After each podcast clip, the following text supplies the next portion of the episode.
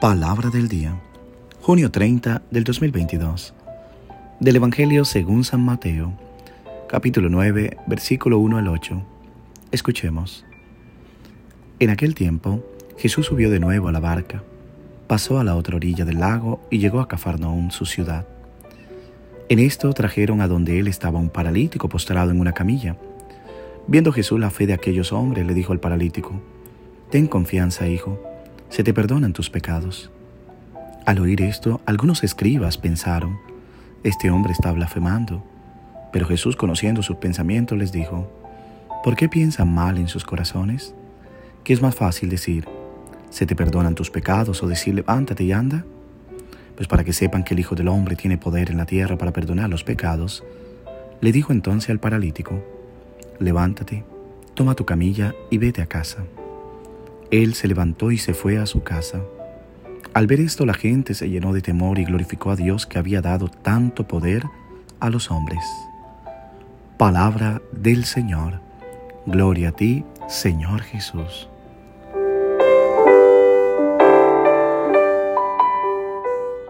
¿Qué tal mis queridos hermanos y hermanas?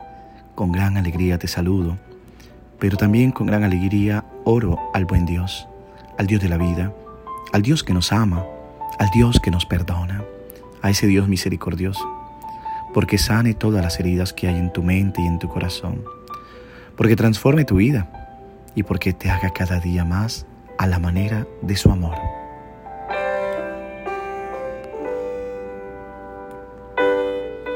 Jesús, después de la tempestad y de una visita al país de los Gadarenos, vuelve a Cafarnaún, su ciudad.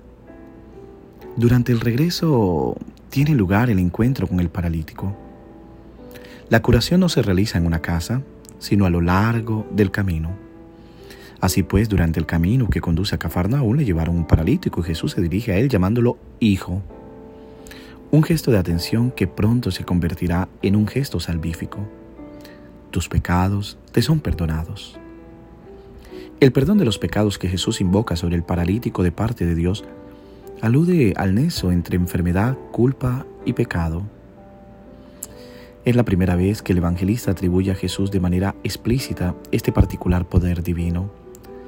Para los judíos la enfermedad en el hombre era considerada un castigo por los pecados cometidos. El mal físico, la enfermedad siempre era signo y consecuencia del mal moral de los padres. Jesús restituye al hombre sobre su condición de salvado a liberarlo tanto de la enfermedad como del pecado.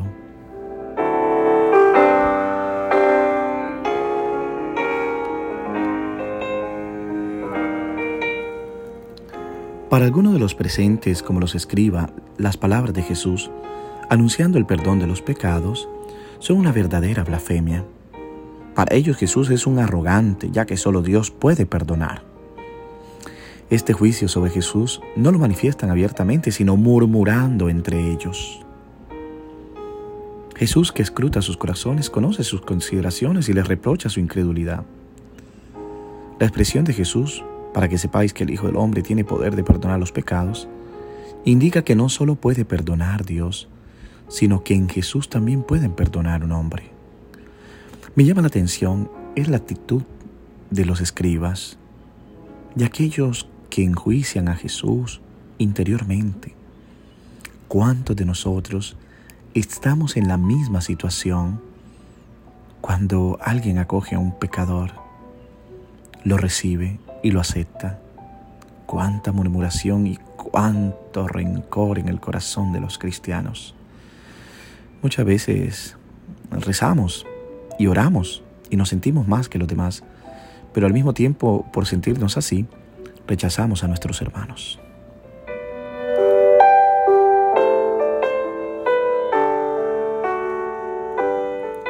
La famosa escena del Evangelio de hoy nos habla de la curación de un paralítico traído a Jesús. La afirmación que hace Jesús debería hacer estremecer a todos aquellos que piensan que el pecado es solo el regusto de una educación moralista que está ligada sobre todo el pasado.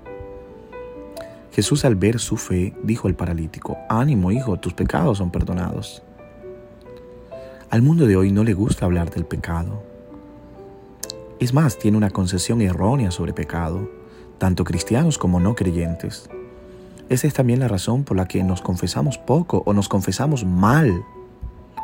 El sacramento de la confesión sigue siendo siempre un sacramento molesto, porque nos obliga a poner alcohol en la herida. Y si el efecto es desinfectar con miras a curar, también hay que decir que el alcohol sobre una herida quema. Nunca querríamos sentir el dolor de una herida. Preferimos encontrar la manera de cubrirlo, olvidarlo, esconderlo, pero casi nunca encontramos el coraje de exponerlo para ser desinfectado y curado.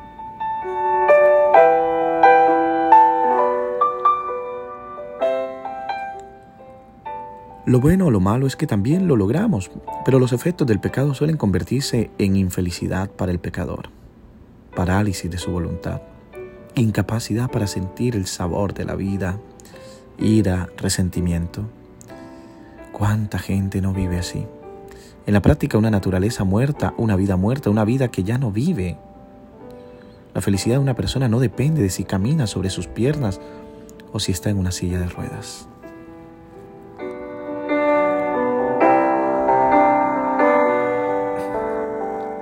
Yo diría que la felicidad de una persona depende de cuán libre sea esa vida de todo lo que puede matarla, detenerla, oscurecerla y dejar de amar. El pecado es la causa principal porque el pecado es un mal que no solo hace el mal, sino que nos hiere. En este sentido, Jesús no es principalmente un hacedor de milagros, sino aquel que puede perdonar los pecados. De hecho, el escándalo viene precisamente de estas palabras suyas. Ya lo habíamos dicho anteriormente. Ahora para que sepáis que el Hijo del Hombre tiene potestad en la tierra de perdonar los pecados, levántate entonces, dijo el paralítico, toma tu camilla y vete.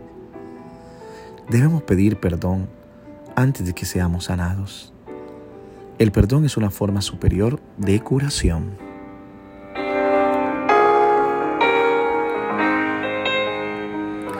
La invitación, querido hermano, querida hermana, más que centrarnos como los escribas, que eran tan buenos escritores y oradores, es que nos centremos en lo importante, sanar heridas que el pecado ha dejado, pero también intentar sanar a nuestros hermanos, no de rechazarlos, no de condenarlos, no de juzgarlos, de perdonar y de amar.